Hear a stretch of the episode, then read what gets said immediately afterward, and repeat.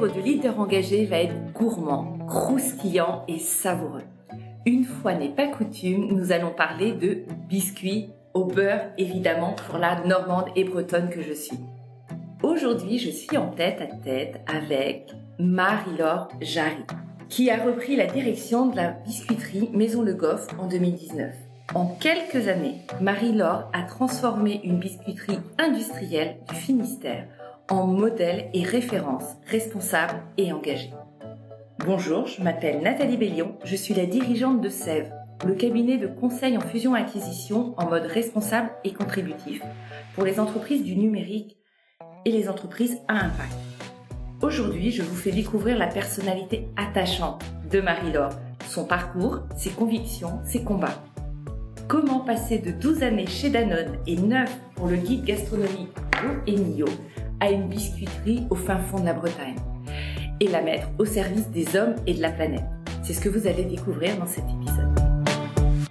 Bonjour Marie-Laure. Bonjour Nathalie, merci de m'inviter. Je suis tellement contente, tellement honorée qu'on puisse passer ce moment en tête à tête et qu'on puisse découvrir tout ce qu'il y a derrière euh, ce parcours absolument incroyable et cette femme de conviction que tu es. Écoute, merci, c'est réciproque et partagé. C'est un plaisir d'être ici aussi avec toi. Marie-Laure, est-ce que tu peux te présenter en quelques mots? Alors, je m'appelle Marie-Laure Jarry, euh, nous sommes en 2023, j'ai 48 ans, je suis divorcée, j'ai deux filles, une de 11 ans, une de 16 ans, et je suis nimoise d'origine. Alors, Aujourd'hui, on va parler de ta reprise de la, direction de la maison Le Goff. Tu ne viens pas du monde de la biscuiterie, tu n'es pas boulangère ou pâtissière, tu viens d'un tout autre univers. Est-ce que tu peux nous expliquer ton parcours Comment déjà tu étais arrivée chez Danone, qui est ta première étape? Voilà, donc j'ai commencé ma carrière chez Danone dans la branche eau minérale du groupe. Euh, j'y suis restée 12 ans. J'ai beaucoup apprécié cette entreprise, j'ai beaucoup aimé. J'ai vite évolué dans différentes fonctions, dans différents postes. Et Danone, c'était une entreprise qui m'a euh, touchée dès le départ parce qu'elle était euh, euh, orientée RSE avant l'heure. D'abord sur le développement des hommes. C'est une entreprise qui dépensait 6% de sa masse salariale dans la formation de ses salariés. On avait un management vraiment d'accompagnement pour faire grandir les équipes. Donc ça, ça m'a marqué au départ. Et puis, on avait été les premiers à sortir la bouteille RPET sur la marque Evian, donc une bouteille à base de PET 100% recyclé. Donc ça, c'était avant-gardiste pour l'époque. Et puis, on avait avec Volvic développé un vaste programme de puits d'eau euh, au Sahel. Donc, il y avait déjà des, actions qui étaient menées au service de la planète. Evian soutenait aussi il y a un programme de défense des zones humides dans le monde. Donc voilà, ça c'était, euh, euh, on va dire, dans les années 2000. Euh, donc c'était quelque chose de, de, précurseur et ça, ça m'a marqué. Et ça, c'est pas très connu. C'est pas l'image qu'on a de Danone. En tout cas, c'est pas l'image que j'ai moi. Mais effectivement, en fait, tu dis que ça t'a marqué, que ça faisait partie des valeurs qui étaient fortes pour toi. Et il y avait une fierté à travailler pour Danone parce qu'il faisait ça aussi. Pour moi, oui. Alors, est-ce que j'y étais déjà sensible? Peut-être, euh, sûrement même. Mais en tous les cas, c'est des choses qui m'ont qui m'ont marqué, euh, oui, euh, dès le départ de ma carrière en tout cas. Et alors ensuite, je suis partie au guide gastronomique Guemio. Et alors là, j'ai découvert le monde des chefs et des grands restaurants. Ce qui m'a beaucoup frappé, entre autres, dans cette aventure, c'est le lien qu'avaient les chefs avec leurs producteurs. Donc il y avait un lien euh, très fort. Euh, et puis euh, j'ai découvert vraiment l'immense richesse partout sur le territoire français de la qualité des producteurs, de la qualité des produits qu'il y avait, que les chefs savent magnifier. mais à la base, ça part de, de, de cette qualité qu'on a en France de produits de très bon niveau, que ce soit des légumes, du poisson, de la viande, voilà, ça c'est du vin bien sûr. ça c'est quelque chose qui m'a marqué et je me suis dit, un jour, je veux diriger une entreprise qui défende un savoir-faire, euh, des produits. Voilà, c'est ce que je me suis dit tout au long de mon expérience euh, chez Goemio. Euh, et j'ai été absolument fascinée, d'abord de voir la richesse de notre terroir et aussi de voir bien sûr comment les chefs magnifiaient ces produits. Mais pourquoi une biscuiterie près de Morlaix? Alors, j'en sais rien. je ne sais pas répondre à cette question. La vie m'a amené cette opportunité, on va dire, voilà. Euh, Maison Le Goff, c'est une entreprise qui a été créée par Yvette et Roger Le Goff en 1950, qui étaient des boulangers pâtissiers. Euh, et je pense qu'une des forces de Madame Le Goff, ça a été justement de savoir transmettre ce savoir-faire pâtissier à plus grande échelle et de l'avoir euh, fait perdurer aussi par des chefs pâtissiers qui sont toujours euh, les pâtissiers de l'entreprise. Euh, on les a pas remplacés euh, par des intérimaires ou des ouvriers. Ce sont toujours les pâtissiers qui font les pâtes, ce sont toujours les pâtissiers qui conduisent les fours, ce qui n'est pas le cas dans beaucoup d'entreprises dites plus industrielles ou semi-artisanales, on va dire. Et ça, c'est la, c'était une des forces de Maison Le Goff quand je suis arrivée. Hmm. C'est ce que, une des choses qui t'a motivée en te disant, tu pars d'un terreau qui est certes industriel, mais il y a une très bonne base avec des équipes qualifiées et on y reviendra. Déjà une sélection de produits qui était plutôt qualitative parce qu'elle n'était pas tombée dans les travers euh, de la poudre euh, pour, les œufs, pour le lait, pour. Euh, Alors effectivement, une des autres, un des autres points forts de, de, de l'héritage de Madame Le Goff, c'est que elle avait un sourcing produit, ingrédients, on va dire, qui était qualitatif, principalement des ingrédients achetés en France. Elle avait gardé cette démarche, elle n'avait pas mondialisé euh, son sourcing, on va dire. Et ça, évidemment, ça fait partie de la qualité des produits. Euh, et puis après, euh, il y avait aussi peu de transformation. je dis souvent que dans notre 4 quarts, par définition, il y a quatre ingrédients. Chez certains concurrents, il y a quatre ingrédients et cinq additifs. Donc voilà. Et ça, c'est vraiment la caractéristique euh, des produits euh, de Maison Le Goff. Hum. Donc il y avait déjà une bonne base, mais malgré tout, c'était une entreprise industrielle qui s'adressait effectivement aux marques euh, de la grande distribution. Avant d'approfondir ce que tu as pu faire au sein de Maison Le Goff, moi j'aimerais revenir sur ton parcours individuel. Je sais que c'était un projet d'être chef d'entreprise à un moment donné. Quand on a préparé cette interview, tu m'as parlé aussi du rôle modèle vis-à-vis de tes filles. Je, je trouve ça passionnant d'aller au bout en fait de son projet. Est-ce que tu peux un peu plus nous partager? Je, je, dis souvent à mes filles que le plus important c'est de passer du temps à se forger euh, une envie, euh, des envies, des motivations, euh, de ce qu'elles peuvent vouloir faire dans la vie, et que la seule chose qui compte c'est c'est une fois qu'on a trouvé ce qu'on a envie de faire de sa vie en général, de de ses compétences, c'est de, de se donner les moyens, de se donner les choix pour le faire euh, et que euh, bah, c'est vrai pour les hommes, c'est vrai pour les femmes, et que donc euh, voilà, il faut il faut travailler cette confiance en soi, j'ai envie de dire, au fur et à mesure qu'on grandit, pour pouvoir aller au bout de ses rêves, au bout de ses convictions. Quand tu as ce projet de, de reprendre la direction de Maison Le Goff, tu cherches un peu partout et tu essaies de trouver la bonne matière. C'est ça. En fait, je cherche une entreprise, euh, donc je sors de chez Guémio et je cherche une entreprise qui est ancrée dans son territoire. Donc, euh, c'est sûr que le Finistère, c'est quand même un territoire euh, où on, a tous ici un fort ancrage, qui soit légitime sur son savoir-faire.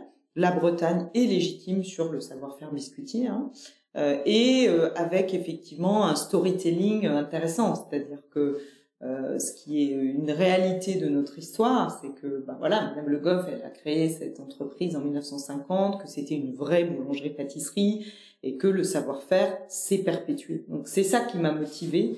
Euh, et puis évidemment avec un, fort potentiel euh, d'accélération euh, sur des valeurs de bien manger, de peu de transformation, de lisibilité des recettes et puis l'environnement. On parlait de, de femmes. Madame Le Goff est quand même un modèle par rapport à, sa génération, une femme chef d'entreprise qui a transformé une biscuiterie en biscuiterie industrielle.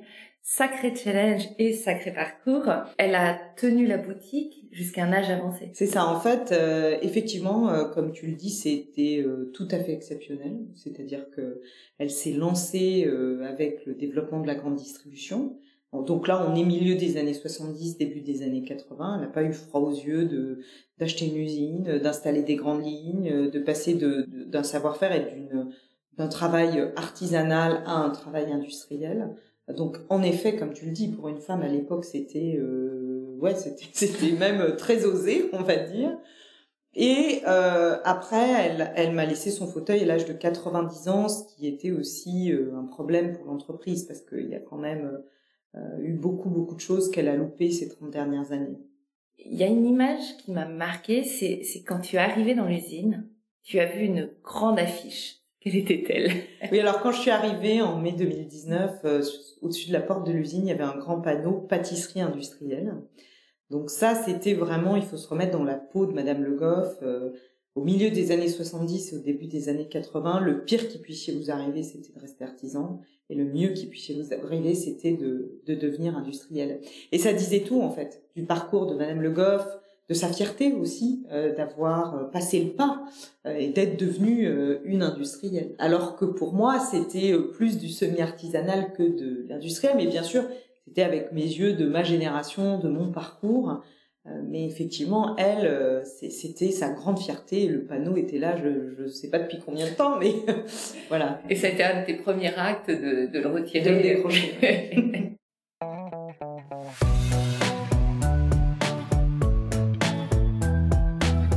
Raconte-nous comment tu as mis ta patte dans cette biscuiterie, toute ton âme et toutes tes convictions et tes valeurs. Alors j'ai d'abord recruté Camille Blin, qui est euh, la responsable R&D de Maison Lecoff, donc qui est une personne euh, avec qui je, je, collabore avec beaucoup de plaisir, qui est une ingénieure euh, R&D avec beaucoup de conviction, d'abord sur la qualité du sourcing des ingrédients. Donc là, on était en phase avec ce que Madame Le Goff avait construit, mais on l'a accéléré. Et puis aussi, elle était avec, enfin, elle est avec beaucoup de conviction sur la qualité de la transformation, c'est-à-dire avec pas d'arôme, avec euh, pas d'additifs à part ceux des poudres à lever qui sont évidemment indispensables, euh, mais vraiment, euh, voilà, même les arômes naturels on fait pas, on met pas de texturant, on met pas de, bah voilà, de conservateurs, on met pas de, de sirop de glucose, on achète du chocolat sans lécithine de soja, etc., etc. Et ça, on, on, a été Camille et moi très vite convaincus dès le départ. D'abord de la nécessité parce que c'était nos convictions vis-à-vis des humains à qui euh, on vend nos produits. Euh, et aussi, on était convaincus que c'était une façon de nous distinguer euh, de ce qui existe sur ce marché, puisque le marché du biscuit, c'est un marché qui est tenu par des très grands groupes et qui, et qui sont très industrialisés, avec beaucoup, beaucoup trop de sucre à notre goût, beaucoup trop euh, d'additifs et de et d'éléments qui sont euh, pas du tout bons pour la santé humaine. Alors c'est intéressant ce que tu dis, c'est qu'en fait tu as choisi la recherche de l'excellence et euh, du sourcing de qualité tout en alliant et en recherchant toujours cette gourmandise, je sais qu'elle est très très importante pour toi, pour te distinguer. C'est ton angle, c'est pas forcément un choix direct sur euh, peut-être des, convictions écologiques qui sont que tu as peut-être par ailleurs, mais ton choix a été porté avant tout pour te dire c'est un moyen de me différencier, de sortir du lot, de, me faire identifier dans ce dans ce marché, de pas être noyé dans une masse. Et, euh, et je trouve ça vraiment intéressant parce qu'aujourd'hui c'est un discours que je tiens vis-à-vis beaucoup de clients, de dire allez chercher euh, cette démarche plus responsable, cette démarche plus engagée, parce que ça va être un véritable levier pour vous de notoriété, d'attractivité client et aussi d'attractivité vis-à-vis des collaborateurs. Tout à fait. Alors c'est un c'est un levier d'attractivité pour moi avant tout vis-à-vis des consommateurs citoyens euh, que sont les Français parce que euh, on va avoir euh, de plus en plus besoin de, de, de donner la transparence totale. On, on, milite chez Maison Le Goff avec un, un, un mouvement qui s'appelle En Vérité, un, un collectif pardon, qui s'appelle En Vérité, euh, dans lequel on milite pour que euh, la, transparence des ingrédients sur le packaging soit euh, d'abord légiférée et soit beaucoup plus systématique que ce qu'elle ne peut l'être aujourd'hui. Et, effectivement, cette, cette, transparence, cette, cette premiumisation de l'offre, elle est pour moi un atout, même si au départ, c'est, c'est peut-être pas évident de le voir comme ça. Mais, mais en tous les cas, ça faisait tellement partie de nos convictions que de toute façon, on aurait été incapable de faire autre chose. Alors, ce qui est formidable, c'est toute l'énergie que vous mettez à trouver le bon sourcing sur le bon produit. Est-ce que tu peux nous partager quelques petites anecdotes par rapport à ça? Oui, alors ça, ça, a évolué aussi parce que trouver des bons produits, euh, ça reste quand même relativement accessible. Euh, là où les choses se sont euh, complexifiées, c'est quand on a commencé à, à se dire maintenant, on va formuler avec la gourmandise, comme tu le disais tout à l'heure, parce que dans cet univers, c'est le KPI numéro un mais aussi avec la planète. Donc on a décidé de commencer à formuler nos produits avec le Planet Score. Euh, et là, les choses se sont complexifiées parce que le, le, le mandat entre guillemets que j'avais donné à l'équipe, c'était de dire OK pour le Planet Score. Par contre, on ne sort aucun produit en dessous de la note B. Donc, vous faites comme vous voulez, mais un, il faut que ce soit gourmand, et deux, il faut que ce soit Planet Score B, idéalement A, mais pour commencer, Planet Score B. Et là, les choses ont commencé euh, à se corser, c'est-à-dire qu'on voit vraiment que quand on commence à s'intéresser au modèle régénératif, dont tu parles tout à l'heure, qui est pour moi absolument le seul modèle d'avenir, hein, même si on va y aller euh, pas à pas, d'abord, tu dois choisir à renoncer. Ensuite, tu dois contribuer. Et ensuite, tu dois régénérer. Donc, la première étape, quand tu commences à formuler tes produits ou ton entreprise dans une perspective de modèle régénératif, c'est que tu dois renoncer. Forcément. Parce que euh, on est encore dans le modèle d'avant. Et renoncer, ça veut dire que bah, tu te rends compte que si tu laisses un sucre de euh, betterave français conventionnel dans ton produit, euh, ça va pas le faire en fait sur la note de la planète. Si tu mets pas des œufs plein air, ça va pas le faire non plus. Euh, et si tu mêtes pas du beurre bio, ça va pas le faire non plus. Voilà. Ou si tu, euh, sur un biscuit salé, euh, euh, veux mettre un chorizo comme on a cherché à le faire, le chorizo bio n'avait pas de goût, donc c'était non sur la gourmandise. Voilà, on n'arrivait pas à sourcer un chorizo bio de bon niveau. Avec nos contraintes aussi industrielles, etc. il fallait rester sur le chorizo conventionnel. Euh, et donc, ça nous faisait passer en note C. sur la partie du bien-être animal, on était en pictogramme rouge. Donc, on n'a pas lancé de chorizo tant qu'on n'avait pas trouvé euh, euh, le bon chorizo. Voilà. Et, et, ça, ça fait partie des choses qui sont parfois difficiles à entendre pour un chef d'entreprise parce que c'est, ça veut dire que c'est renoncer aussi là à court terme à du business, mais c'est à mon avis commencer à, à intégrer ce mindset dans les organisations des entreprises, c'est fondamental pour la suite. Mais c'est tout un travail euh, effectivement euh, de R&D. Mmh. Il euh, faut investiguer, il faut chercher, il faut creuser, il faut challenger, il faut vérifier. Donc ça c'est il faut une volonté effectivement du chef d'entreprise d'amener ses équipes à faire à faire tout ce travail et, et assumer qu'à un moment donné on peut le faire à pair, c'est-à-dire se dire ben non finalement on n'y va pas, c'est pas assez comme on voudrait et donc c'est tenir son cap euh, quoi qu'il advienne, en fait, c'est de se dire, euh, c'est la vision qu'on a pour l'entreprise et on s'y tient et on embarque tous les collaborateurs dans cette démarche. Alors, ce qui est difficile pour les collaborateurs, bon, il y, a effectivement, comme tu le dis, tenir le cap. Ce qui est difficile sur pour les collaborateurs, c'est qu'on avance en marchant. Donc, par exemple, quand on se dit on sort le chorizo pour l'été et qu'on galère à trouver un chorizo parce qu'avant, on se serait même pas posé la question, on aurait dit, on aurait challengé trois fournisseurs sur le prix, euh, si le produit avait le goût, c'était ok en fait. Donc là, on s'aperçoit que formuler avec la planète, ça prend beaucoup plus de temps euh, que ce qu'on fait d'habitude. Donc ça, on l'avait pas imaginé. Effectivement, comme tu le dis, euh, bah, financer une R&D quand tu te dis c'est rentable si elle sort le produit dans six mois, mais ça l'est moins si elle met huit ou dix mois, c'est un sujet.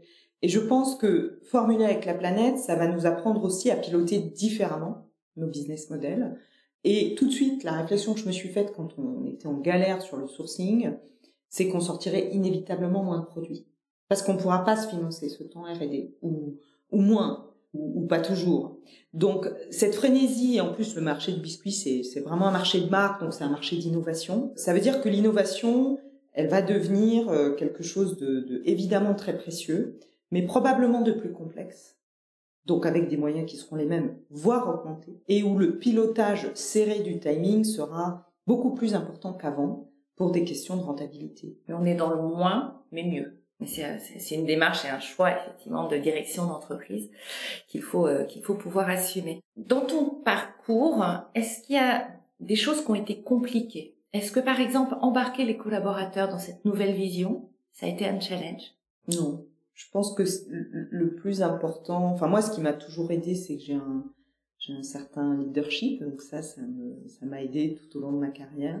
Je pense que ce qui est important vis-à-vis des collaborateurs, c'est un, d'être en tant que chef d'entreprise extrêmement clair sur la vision, sur les étapes pour y arriver, et c'est d'être très transparent vis-à-vis des collaborateurs. Et je trouve que dans le monde de l'entreprise, il n'y a pas assez de dialogue, il n'y a pas assez de transparence des chefs d'entreprise vis-à-vis de leurs collaborateurs. Moi, quand j'ai pris le GOF, j'ai été claire, je leur ai dit, un, voilà où on va aller. Deux, l'entreprise est en difficulté, je suis pas certaine d'être arrivée à l'heure. Je suis pas certaine qu'on la sauvera. Et trois, voilà le projet et, et on a toutes les compétences pour y arriver.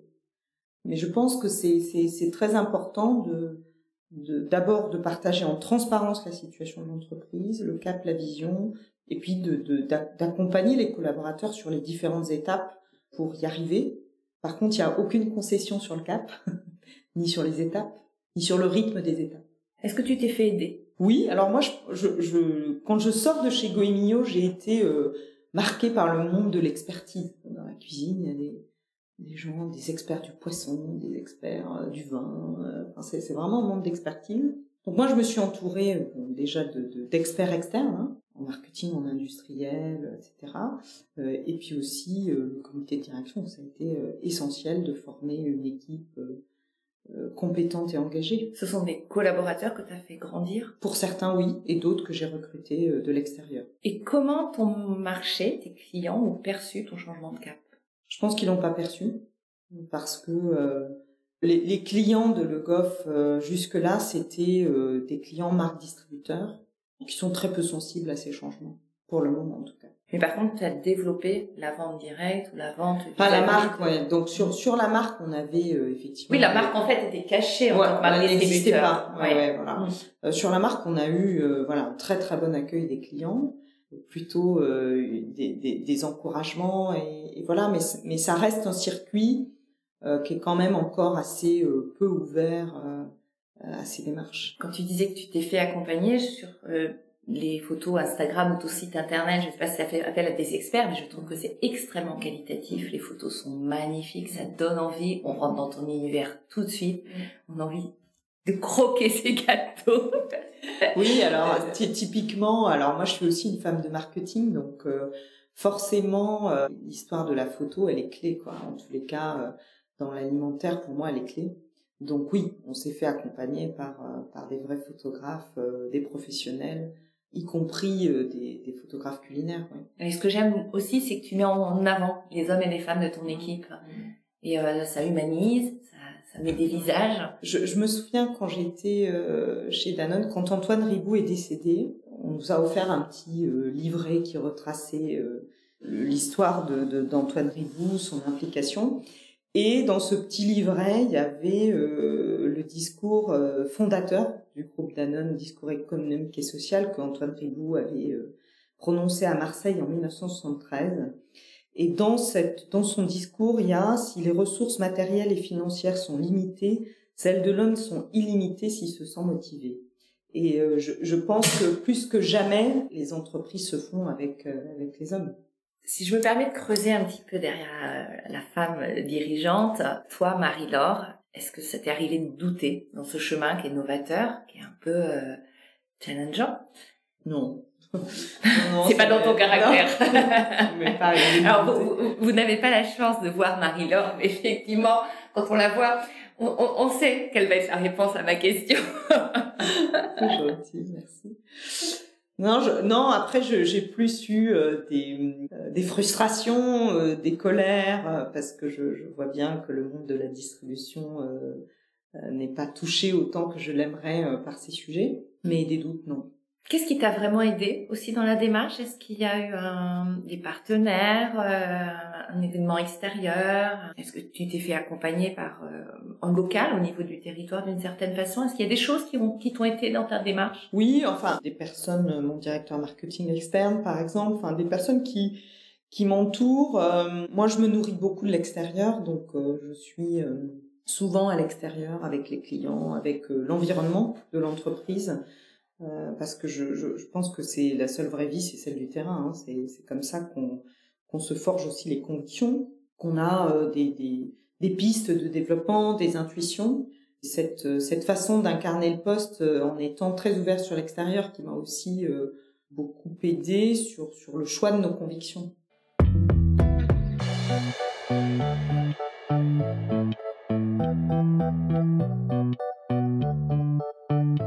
Au, niveau des produits, ça euh, fait un travail de fond pour euh, sélectionner les meilleurs en adéquation avec euh, tes convictions sur, sur la planète et les hommes. En termes de fonctionnement de l'entreprise, est-ce que tu as mis en place des choses particulières en termes de gouvernance Donc tu parlais du comité de direction et en termes de si on pouvait parler de RSE en fait au niveau des, des, collaborateurs en tant que tels dans, le fonctionnement interne. Alors on a euh, adhéré déjà à dirigeants responsables de l'Ouest euh, par, par conviction et aussi parce qu'ils proposaient quelque chose d'intéressant, c'est de faire un bilan carbone de façon collective et individuelle, c'est-à-dire que on est accompagné avec les dirigeants responsables de l'Ouest par une société qui s'appelle Paradigm Shift qui nous aide euh, à maîtriser en interne l'outil de bilan carbone, c'est-à-dire qu'à l'issue de cette collaboration, le collaborateur interne RSE maîtrise l'outil, donc il peut lui-même faire le bilan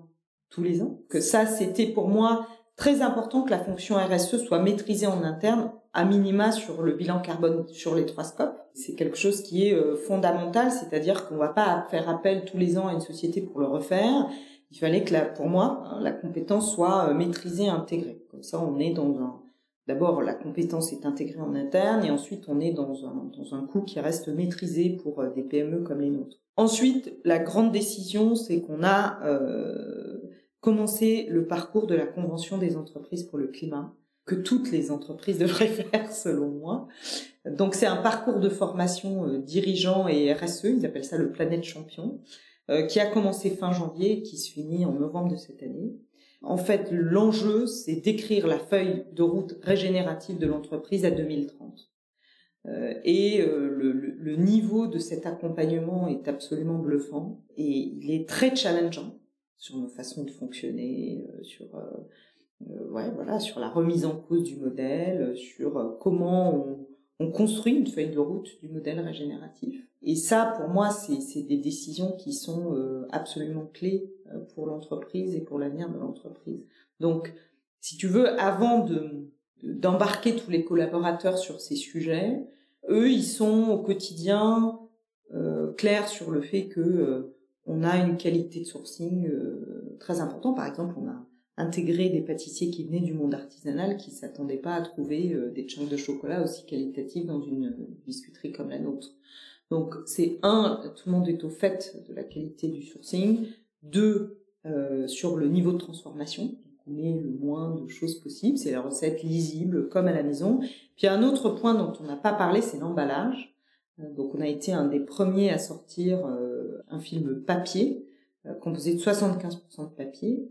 Euh, et euh, là, récemment, on a fait un gros travail avec le groupe Veolia pour démontrer son niveau de recyclabilité. Parce que dans le papier, il y a forcément encore du plastique, hein, puisqu'il y a que entre guillemets 75% de papier. et l'enjeu, c'était de voir si en centre de tri, ce papier était correctement identifié dans la filière papier-carton et correctement recyclé. Donc ça, c'est un travail que Veolia nous a accompagné. voilà, on a eu des échecs au début, on a travaillé avec eux pour pour trouver le et notre fabricant au REP pour, pour trouver le bon film et euh, ça, ça vient de fonctionner, on vient d'avoir les résultats là.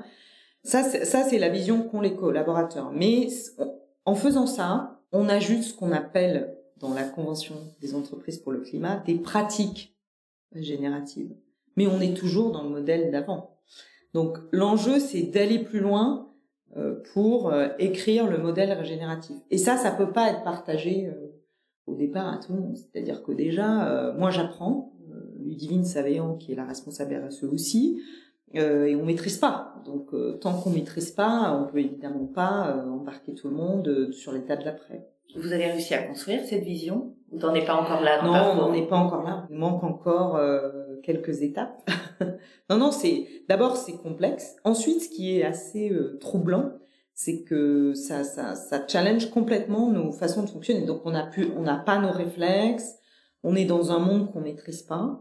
Et donc, euh, déjà, j'ai l'impression de retourner à l'école, en fait, à l'université. C'est-à-dire que c'est totalement nouveau. En développement personnel, euh, on dirait que tu es dans une zone d'inconfort. Oui, c'est un tout à fait, c'est dans une zone d'inconfort, euh, bien sûr. T'as l'impression de débuter, t'as l'impression de pas le savoir, t'as l'impression de là où le dirigeant en fait. Euh, ah oui, alors que jusque là, en maîtrise, voilà, pilote automatique, là pas du tout. Mais je trouve ça passionnant. Moi, je, je trouve que c'est une chance. Alors c'est effectivement perturbant tous les enjeux auxquels on doit faire face aujourd'hui, mais en tant que dirigeant, dirigeante, on a un terrain de jeu absolument fabuleux. On peut se réinventer, on peut faire preuve de créativité, on doit dépasser un peu nos, propres limites. Mais pour des dirigeants d'une entreprise qui fonctionne aujourd'hui, aller sur ces voies, alors il y a des, parcours qui sont aidants, effectivement la CEC est très très souvent euh, cité, mais ça oblige à remettre en cause effectivement des choses qu'on faisait en mode pilote automatique, qui étaient faciles, qui étaient sur lesquelles on était en, en maîtrise sur lesquels on se posait pas de questions, sachant que un dirigeant tant tel a déjà beaucoup de, de perturbations au quotidien, beaucoup de, de, défis à relever. Donc là, ça lui en fait un plus et un majeur. Mais, mais euh, ça lui donne aussi une nouvelle énergie. Je rencontre beaucoup de dirigeants qui, à des moments, manquent un peu d'énergie au bout de X années c'est aussi un moyen de donner un nouveau souffle à son projet entrepreneurial. Oui, alors je pense que pour beaucoup de dirigeants, on n'en est pas là. En fait, ça dépend du mindset dans lequel tu te mets. Soit tu te dis, euh, non mais attends, euh, la vie d'après, ça va être que de la contrainte, euh, c'est n'importe quoi, on va plus pouvoir construire comme on veut, consommer comme on veut, dépenser de l'énergie comme on veut. mais de toute façon, il n'y a plus le choix. Il n'y a plus le choix. Mère Gaïa est épuisée, il n'y a plus les ressources. Euh, donc, c'est urgent de s'en inquiéter. Et effectivement, euh, moi, en tous les cas, je, je, le vois comme une, une immense opportunité. Et par rapport aussi à mes filles, à mes enfants, je suis aussi fière de me positionner dans ce dans ce tournant et d'en être un acteur. Je trouve que euh, quand on a des enfants, on, on comprend très vite que si on continue comme ça, à 2100, il n'y a plus d'humains sur Terre. Hein. C'est ça le, le, truc. Donc, un enfant qui serait né aujourd'hui ou qui a deux ans aujourd'hui, c'est potentiellement le dernier humain sur Terre si on fait rien. Donc ça, c'est quand même, ça veut dire donc que mes filles pourraient pas avoir d'enfants, par exemple. Enfin, je trouve que ça, ça responsabilise quand même pas mal, enfin, il me semble, en les cas. Oui, c'est urgent de, de, de s'en inquiéter. Et je trouve que pour notre génération, Quinca, euh, voilà, qui sommes des dirigeants, c'est quand même génial de pouvoir euh, travailler sur cette transition et sur ces et sur ces leviers. je, trouve que c'est moi je serais fière si euh, à 80 ans je me dis si je suis encore là, bah oui, j'aurais contribué à ce tournant, à ce virage. Je partage 100% tout ce que tu viens d'évoquer. La réflexion autour des enfants, j'ai eu la même. Moi, je me suis dit, tous ceux nés après 2000 vont vivre tout ça à, plein. Quand on parle de 2050, 2080, 2100, c'est, mm. c'est leur vie. C'est, c'est pas celle de nos petits, de leurs petits enfants ou autres, c'est leur vie à eux. Et euh, ça a été un levier très important euh, pour moi aussi. Et c'est un levier de la plupart des dirigeants que j'interroge dans le cadre de ce podcast. Globalement, ils me partagent le fait que c'est important pour eux de pouvoir se regarder dans la glace, de pouvoir, à un moment donné, quand ils feront machine arrière, quand ils se souviendront de ce qu'ils ont fait ou pas, de pouvoir dire à leurs enfants, j'ai fait ce que j'ai pu je l'ai su tardivement, ou j'en ai pris conscience peut-être tardivement, mais à partir du moment où j'ai su, je suis passée à l'action. Et j'ai fait ma part, et comme je suis chef d'entreprise, je peux embarquer mon entreprise, mes collaborateurs et finalement leur famille, mes clients, mes fournisseurs. Moi, je trouve que le dirigeant d'une PME ou d'une ETI, il est aux manettes de son entreprise et il a moyen d'embarquer tout le monde autour de lui. Et je trouve ça effectivement à la fois passionnant, et oui, ça fait peur. On peut pas dire le contraire, mais euh, est-ce que c'est pas ça qu'on va chercher en tant que dirigeant aussi, d'aller d'aller chercher un petit peu au-delà de nos limites, de voir ce dont on est capable? Et là, on a intérêt de jeu tellement fabuleux. Oui, je pense que le dirigeant a un potentiel euh, naturel à faire ça, parce que euh, c'est quelqu'un qui, qui normalement aime l'enjeu, le challenge, le changement. euh, aussi, bah voilà, d'avancer parfois dans l'inconnu, de prendre des risques donc euh, moi je dirais que naturellement le dirigeant a ça en lui normalement et, et, la convention des entreprises pour le climat nous aide vraiment à, à faire jaillir ça, en tous les cas à le, à le, révéler, à le laisser prendre place aussi bien dans le corps que dans l'esprit d'ailleurs. C'est aussi pour ça que j'aime beaucoup la méthode euh, dans cette euh, association. Je, je pense aussi que pour être en lien avec le vivant, pour entreprendre avec le vivant, il faut avoir fait quand même un peu d'exercice de développement personnel, quoi. voilà, corps esprit, ouverture aux autres. voilà, je, je pense que ça c'est, en tous les cas, c'est aidant dans cette vision.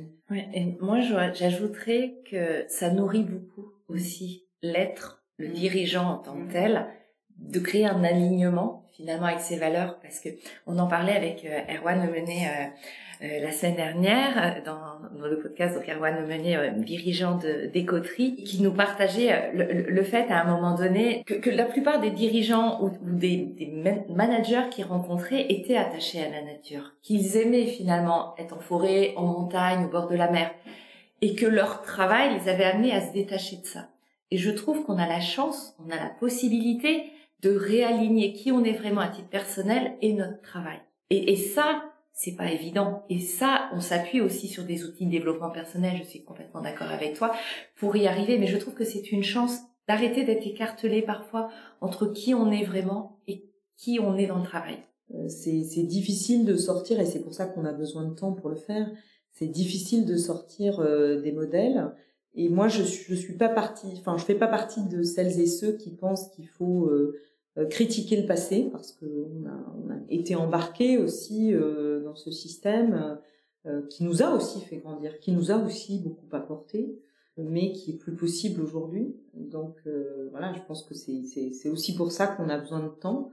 Mais oui, l'idée c'est de mais, tu vois, pour, euh, pour, pour faire ce que tu dis, c'est-à-dire être plus en adéquation entre ce qu'on, qu'on aime dans la vie, ce qu'on aime vivre sur Terre et son business, je pense qu'il faut avoir un certain niveau de conscience déjà. Et euh, on le sait euh, si on écoute voilà les psychologues, les psychiatres, la conscience c'est déjà un gros chemin. et quand on fait en équipe la fresque du climat, on s'aperçoit qu'on est encore dans la prise de conscience. Euh, quand euh, on, on, suit un peu Jean-Marc Jancovici, euh, voilà, ses écrits, ses prises de parole, bah on s'aperçoit que oui, il y a besoin de personnes comme lui qui, qui évangélisent un peu pour tout le monde et qui sont des acteurs majeurs de la prise de conscience. Tous les spécialistes de la psychologie le disent. Sans prise de conscience, il n'y a pas d'action pérenne et durable. Donc ça, c'est un premier niveau. Et, oui, ça, c'est quand même un exercice de développement personnel. Je te rejoins totalement. Il y a une autre dimension, on, disait, bah, il y a la prise de conscience, il y a plein de raisons d'aller sur ce chemin. Ça peut être notamment les clients, tu disais, qui vont demain exiger en fait une certaine qualité de produit. Donc toi, ça a été un de tes angles. Euh, les collaborateurs qui peuvent demander à, à travailler dans une entreprise qui est plus engagée euh, les financiers qui aujourd'hui euh, vont mettre l'argent sur des entreprises, compris le virage ou qui ont l'intention de, de, le prendre. Et puis on a cette croissance de l'entreprise qui va euh, et cette pérennité de l'entreprise, soit par la, la raréfaction des ressources. Donc toi, en sourçant au plus près, en maîtrisant ta chaîne d'approvisionnement et, et de valeur, tu travailles aussi à cette pérennité future. Et tu, tu disais que tu avais choisi ce positionnement premium avec tout ce qui l'embarque derrière pour te démarquer. Quel est le constat aujourd'hui? Donc ton entreprise, elle a grandi, elle, fait 5 euh, millions d'euros. Quand tu as l'intégré, quelle taille faisait-elle? Elle faisait euh, 3 millions 8. Donc une très belle croissance en très peu de temps. En termes de visibilité, est-ce que ce positionnement t'a apporté euh... Je dirais pas encore franchement, euh, oui, ça, ça aide, disons, à... Enfin, encore une fois, je pense que la, la, société française, elle est encore largement au stade de la prise de conscience. Et dans la démarche RSE, tu sais, il y a, y a l'histoire de toutes les parties prenantes. Et je trouve qu'il est euh, quand même difficile d'embarquer tout le monde. C'est-à-dire que le fournisseur de chorizo, au bout d'un moment, il s'est énervé au bout du fil, en disant mais ceux-là, mais ils m'emmerdent en fait. Jamais on m'a. Souvent, les fournisseurs nous disent ah ben on sait pas, jamais on nous a posé la question. Donc, oui, non, mais, non, mais ça montre la maturité donc, de, donc, de leur ça veut dire que, euh, tout, enfin, à part des gens comme toi et quelques initiés où effectivement on est un peu invité de temps en temps pour parler de ce qu'on fait, mais je veux dire que l'immense majorité euh, de nos parties prenantes ne se disent pas le matin en se levant waouh Maison Le Goff c'est juste génial qu'ils sont en train de faire, euh, il faut que j'aille les voir pour, pour, m'intéresser à eux. Non, en fait, euh, voilà. Moi, je me dis ça. Oui, non, mais toi, oui. Mais, euh, mais en fait, euh, voilà, c'est, c'est, c'est, ça reste encore un long chemin.